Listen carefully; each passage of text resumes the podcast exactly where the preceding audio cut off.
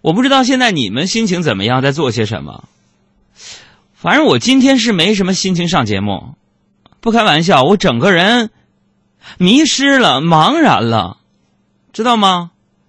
我今天下午的时候啊，我我，唉，今天下午的时候，其实有一肚子话要想对你们说，而且生怕自己落下什么，我都一条一条的写在 Word 文档里面打印出来了，差不多好几千字。写完之后检查错别字的时候。发现有个字写错了，我就退格。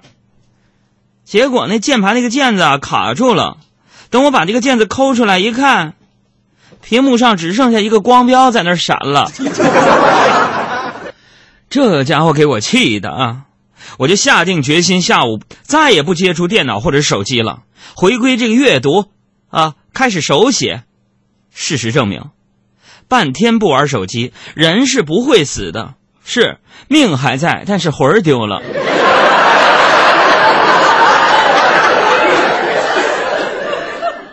说到这个手机，我特别想问一个这样的问题，你们老实回答：你最近看完的一本书是什么？啊，你最近看完的一本书是什么？你要看的说蓝色尸体啊、绿色骷髅啊、无敌小娇妻啊这类的，你就别给我发了啊。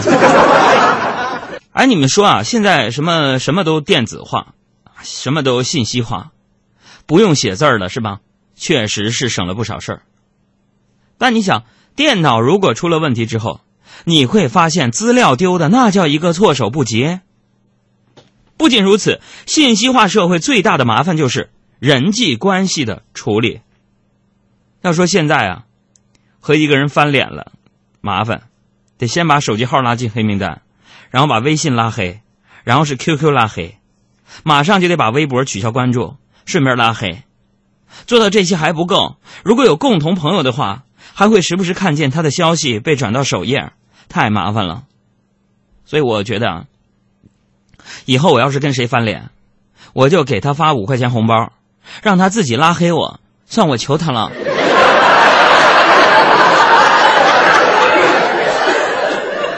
对人来人往，在这样的一个信息化时代的时候，希望大家有的时候远离手机，远离电子产品，回归到生活的最本质一样。人来人往，时间在奔流，你有哪些追求？人来人往，时间在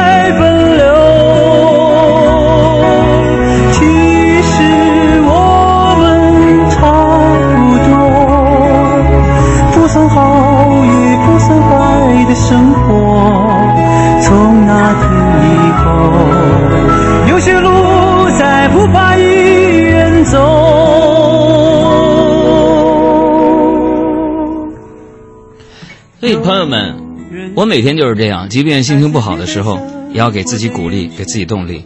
当我推上话筒的那一刻起，我觉得我整个人就还原了。可以给我们的公众微信账号发一句谎言。海洋真帅，就可以看看我在办公室今天的状态了啊！